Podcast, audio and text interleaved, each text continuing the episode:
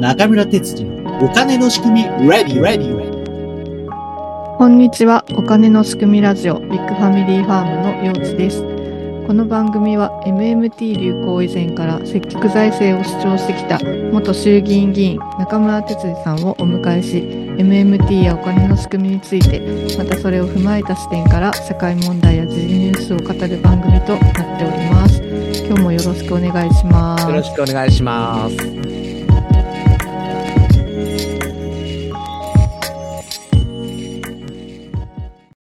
年明けからですね、政治と金の問題ということで、2回に続けてお話をしてきたんですけれども、ええー最初に政治資金規正法のうん規制の正の字は、制限の正ではなくて、正しいと書くんだよっていう話うをんうんちょっとしたんですけれども、うん、あの、やっぱり、なんていうかな、司法とか検察っていう、なんかこう、法によって決められたことを、あの、裁いていってるようなイメージがある部分っていうのが、うん結局のところ人間なんだよって いう、なんていうか漠然とした話になるんですが、なんかその辺のことをね、ちょっと今日は話していきたいなという。そうですね。うんはい。そう皆さんね、ちょっと不思議に思われてると思うんですよね。今まで知ってたことだろうと。うん。こんなことを検察が知らなかったわけじゃない、ないだろうと。今なぜ事件にしてるのかとか。そうですね。なぜこのタイミングなんだろうっていう、ちょっとふ、不思議ではありますね。ずっとやってきたみたいな話なので。 うん。そうですよね。そう特に安倍派が狙う打ちされてますよね。今回の件に関しては。そうですね。うん。果たして安倍政権の時に、これが本当に知見化できたのかどうか。うん。っていうようなことからですね、うんあの、検察とはそもそも何なのかみたいなうん。そうですね。話を今日はしたいなと思ってます。はい。私、法務大臣政務官もしておりましたのでうん、当時、まあ、自分の部下と言われてる人たち、まあ、部下っていう方は、まあ、政務と、まあ、事務とは、まあうんうん。まあ、上司部下というよりは、まあ、まうあ、ん上下関係、指導、非指導の関係っていう形になるんですかね。まうんあ、その方、一回、まあ、部下とは呼べないのかもしれませんけれども、一緒に。に仕事をする同僚でありました。うんで、彼らが、まあ、言ってたのは、あの、法と良心に従って私たちは仕事をしますと。うん。で、法務省はまあ、不思議な官庁で国家一種試験を合格した職員はそんなに幹事幹部になれなくて、おーその上に司法試験合格組が来るんですね。うーん。つまり裁判所で採用された裁判官、はい。検察庁で採用された検察官、うん。その人たちが、まあ、人事異動で法務省の、まあ、行政機構のところに入ってくるっていう、そういう仕組みになってます。うーん。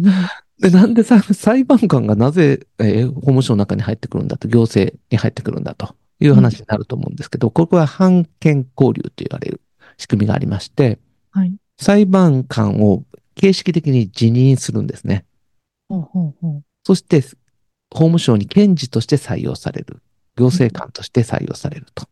うーん。そうなんですけうんど、そこで退職金は生産しないんですよ。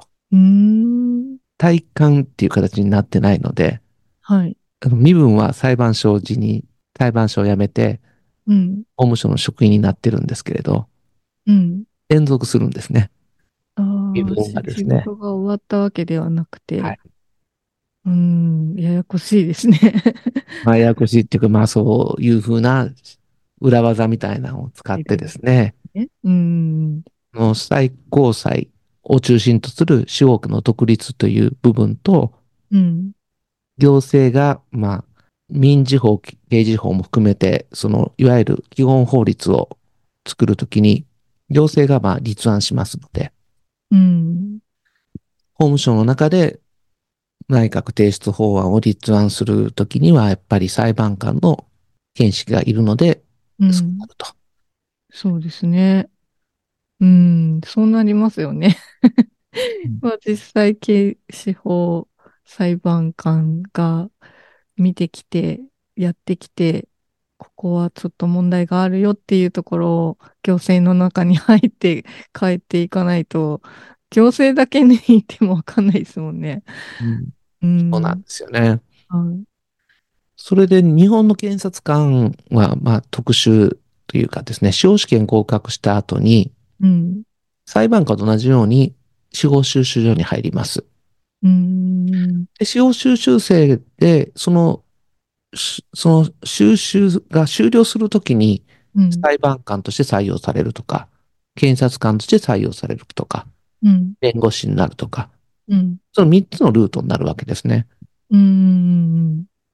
ということは、司法修習の間は、まあ、あの、検察官になる人も、裁判官になる人も、同じ修習生っていう形で、うん。あの、研修を受けることになります。うん。うん。そうすると、まあ、裁判官と同じなんですよね、し仕組みが。うん。だから彼らは、まあ、行政の一員なんですけれども、裁判官と同じような立場で物事を判断するという権能、権限と能力を与えられています。うん。で、そこで何が違うのかっていうと、憲法の規定が関わってくるんですね。うん。憲法の76条っていうのがございましてですね。はい。すべて司法権は最高裁判所及び法律の定めるところにより設置する下級裁判所に属する。これは1項なんですけれども、うん。第3項はこういうふうに規定されてます。すべて裁判官はその良心に従い、独立してその職権を行い、この憲法及び法律にのみ拘束される。うん。だから法と良心に従って行動するという、そういう話になってくるんですけれどもうん。これが検察官も同じだっていうふうになってるんですね。うん。つまり検察官は自分も裁判官と同じように独立して憲法と法律にのみ拘束されて自分の良心に従って行動すると。うん。だから起訴とかするときもですね、一応、あの、組織としての意思決定もあるんですけれども、うん。この裁判官と同じように検察官一人一人が、まあ、形式的にはですね、うん。組織の意向に、まあ、従わずに行動できる。むむしろ、だから、まあ、自分たちが組織の意識を作っていけるっていう立場になってるわけです。うん。そうすると、普通の会社では考えられないですよね。そうですね。うーん、独立して。そうですね。独立して行動できる。まあ、独任、独任官庁、うん。独任制と言われるうん。ものなんですけれども、一人一人が独立した官庁として権限を持っている。うっん。ていうのが、まあ、検察官の立ち位置なんです。うん。そうすると何がまあ起こってくるかっていうと、うん。検察官はどの事件を扱うかっていうのを自分の良心に従って行動することになるんですね。うん。 すごいですね。そこは、ものすごい権限というか。そうなんですよね。うん。私が政務官、法務大臣政務官の時にちょうど小沢一郎さんのはい。陸山会事件っていうのが起こりました。うん。その前の年は、あの、西松建設事件だったんですけれども、うん。一年経ってですね、どうも、この西松建設事件が立件できないという雰囲気になってですね、あ あれで小沢さん、民主党の代表辞めたのにですね、陸山会事件っていうのをこう、まあ、でっち上げて、検察は、まあ、事件化するっていう方針を取ったんですけれど、うん。これがもう本当理解できなくて当時、うん。まあ、誰とは言えないんですけれど、その検察の、まあ、幹部に、うん。これなんでこんなこと起こるんですかと。うん。法に従って判断してたら、これ、筋が悪い事件だっていうことはよくわかるはずなのに、うんなんでこういう政治家を狙い撃ちしてうん。やるんですかみたいな。いや、でもそれは私たちにもわかんないんですよって。うんうん。指揮権を行使してるわけでもなくて、検察っていうのはブラウン運動で、お ブラウン。ブラブラウン運動なんですよって。え、ブラウン運動って、あの、なんかあの、牛乳を、あなんかあうの、顕微鏡で見たときにうん動いてるやつですか、はいはいあそうなんですよ って。あたと、例えなんですけれどもね、一人一人が、まあ、あの、判断をして動くと。うん。で、その中で、議論をしていく中で組織としての方向性が決まっていく。うんこ。れが検察の、まあ、あの、あり方の基本なんですと。うん。ということなので、私たちがこの件を立件するとかいうよりも、一人一人の検察官が、まあ、調べてきたり、うん。ということによって、方針が決まっていくんですっていう、そういう話だったんですよ。うん。だから政治家何にも関与できないですよね。今回ね。うん。まあ、これをちょっと悪用した、この構造を悪用した政治家と、まあ、司法官僚がいたような気がしいたしますけれ ど、ははははこの話はまた別の機会にうん。やる必要があったらやろうと思い ます。したい方がいたら。うんさあ、ここなんですけれども、ここでポイントになってくるのは良心ですね。うん。憲法と法律っていうのは、まあ、明文化されてますから、そう。はっきりしてます。両親っていうところで、いきなりふわっとしちゃうじゃないですか。うん、うん、何が両親なのかっていう。うん。これは、その、裁判官は核あるべし、うん。検察官は核あるべしっうん。ていうものだっていうふうに、まあ、言われてるわけですね。うん。で、ここで、その、その判断は、個人その人に任されてるというところがポイントですね。うん。なんかそこがすごいですね。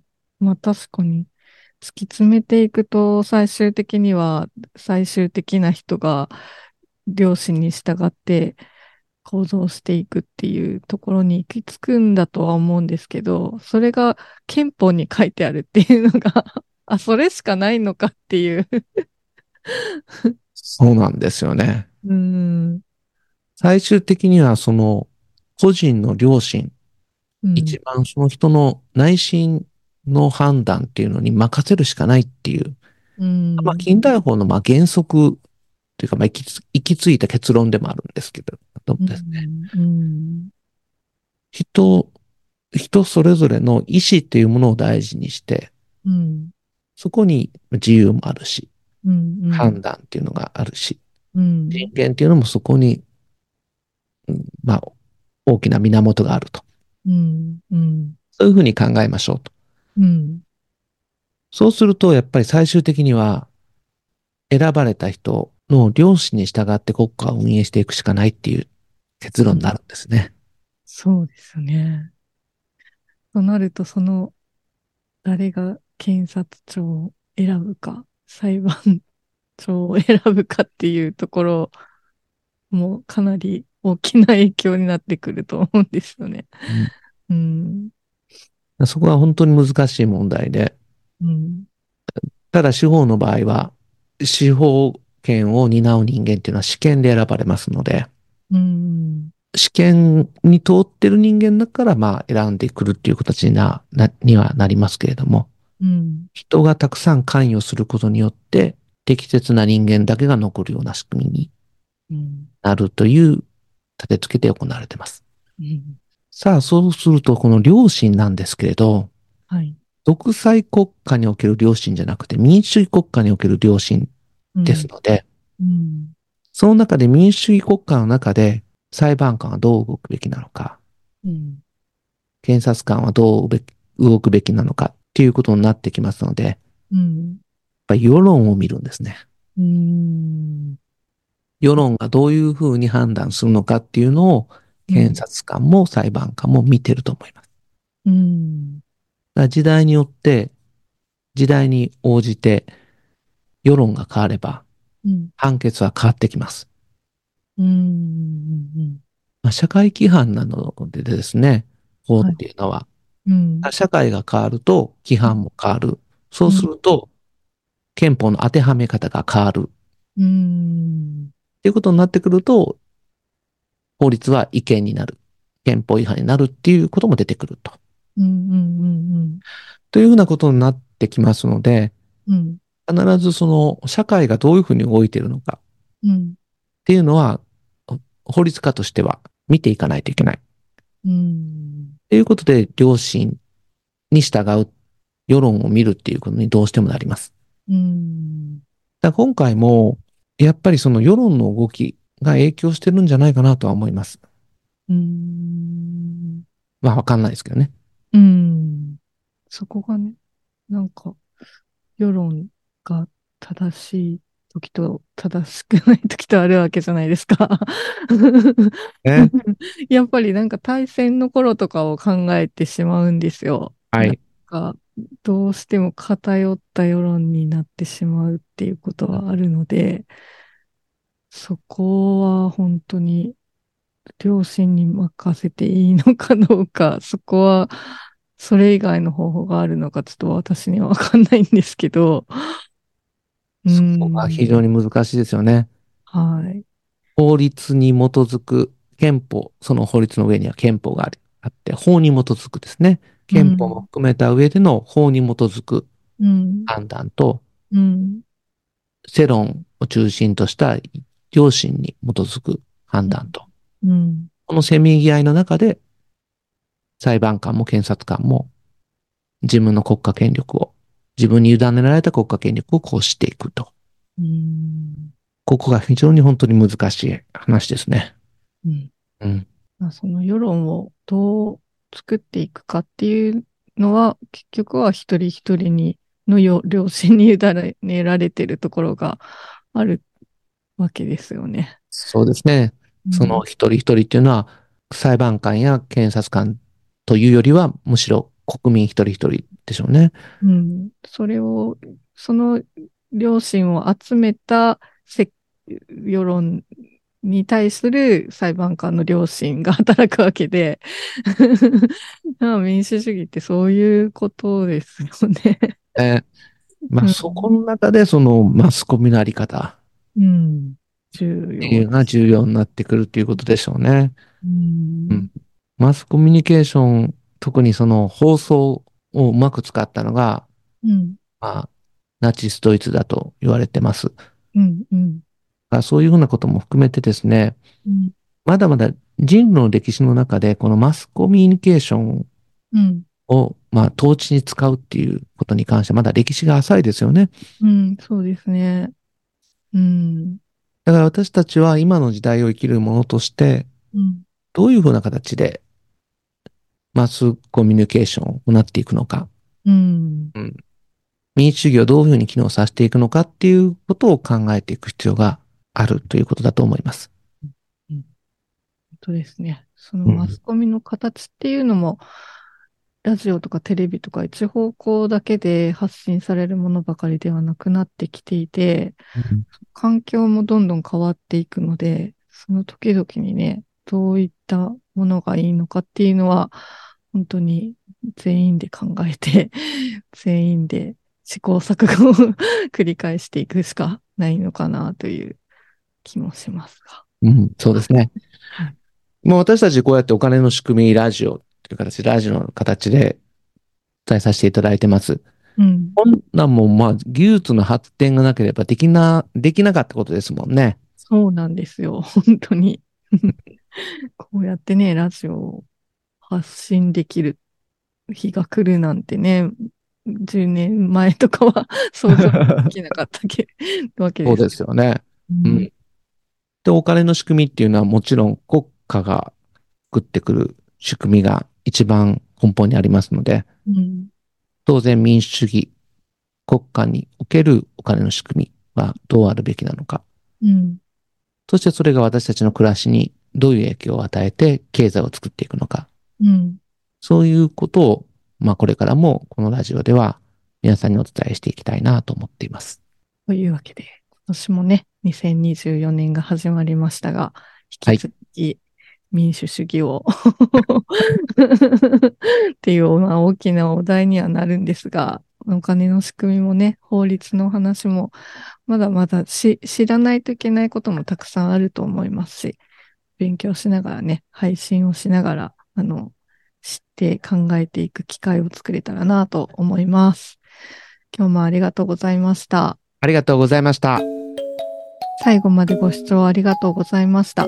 感想やご意見、ご質問、こんなテーマで話してほしいというリクエストなど、お便り専用フォームを概要欄に載せていますので、そちらからお寄せください。毎月お金の仕組みズーム勉強会を開催しています。参加は無料です。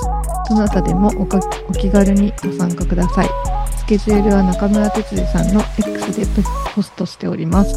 ぜひフォローもよろしくお願いします。SNS などで番組を広めていただくのも大歓迎です。